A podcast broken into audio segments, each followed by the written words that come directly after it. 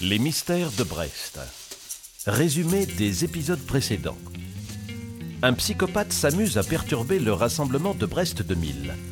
Sacré micmac pour Robin, victime d'une tentative de meurtre perpétrée par Jacquaise, le marin qui avait mystérieusement disparu.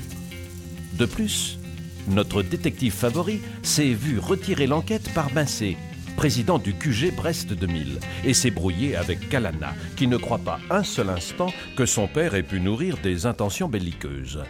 Tout cela le même jour, s'il vous plaît. Huitième épisode. Le jour du 16. Comme le temps passe vite, déjà le 16 juillet, avant-dernier jour de Brest 2000. Demain, les voiliers de l'Armada régateront jusqu'à Douarnenez. Mais pour l'heure, pour l'ultime soirée de la manifestation, la population se préparait à assister à un fantastique feu d'artifice. Robin, quant à lui, se dirigeait vers le bureau des gardes-côtes. Bon, Yvon et Hollande, je vous présente Robin. Il enquête sur... euh, Oh, c'est bon, chef, on connaît l'animal. Alors, monsieur Robin, toujours à la poursuite du monstre? Hein, c'est bon, les gars. Je ne crois pas plus que vous qu'il s'agisse de quelque chose de surnaturel. Mais il y a bel et bien un mystère là-dessous. Et je crois que c'est le soir idéal pour la pêche au gros. C'est pourquoi j'ai souhaité vous accompagner en patrouille. Ok, On vous embarque avec nous. Robin, à bord de la vedette, observait la marée humaine qui se rassemblait peu à peu sur le port.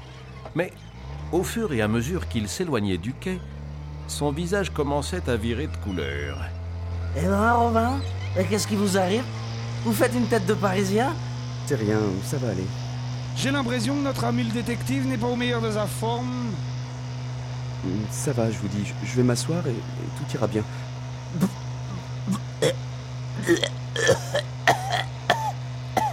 Après un léger malaise, il fallut quelques minutes à Robin pour retrouver ses moyens.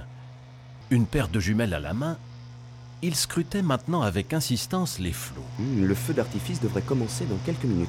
Ouais, nous, on est ici à faire les oeufs. Allons, ne vous plaignez pas, nous avons un point de vue magnifique. Regardez, c'est parti Oh, c'est vrai qu'il est pas mal. Tu l'as dit, sacré spectacle. Dommage que Simone soit pas là. Moi, la mienne, elle est daltonienne, alors. Mais tandis que Alan et Yvon admiraient les belles bleues, vertes et rouges, Robin repéra une chose étrange. Bon sang Que se passe-t-il? Vous avez vu un fantôme? Pire, regardez ce qui émerge des flots près du deuxième bassin. Yvon et Alan se saisirent chacun d'une paire de jumelles. C'est ça que vous dites? Là, le deuxième bassin Il a raison. Mais qu'est-ce que c'est que ce ce truc? truc Surgissant discrètement de la mer, un cylindre effilé en ses extrémités, d'une dizaine de mètres de long et dont l'apparence ressemblait fortement à un poisson-ci, s'approchait des quais. L'une des écoutilles s'ouvrit et un homme surgit des entrailles de la bête. Ça m'a tout l'air d'être une espèce de sous-marin. Rien à voir avec le monstre du Loch Ness. Mais. Mais que fait-il? Oh non Une fusée venait d'être tirée par l'homme à partir du sous-marin, libérant un gaz qui s'abattit sur la foule. Vite, Yvon, au port et en quatrième vitesse. Le dingue a encore frappé. C'est parti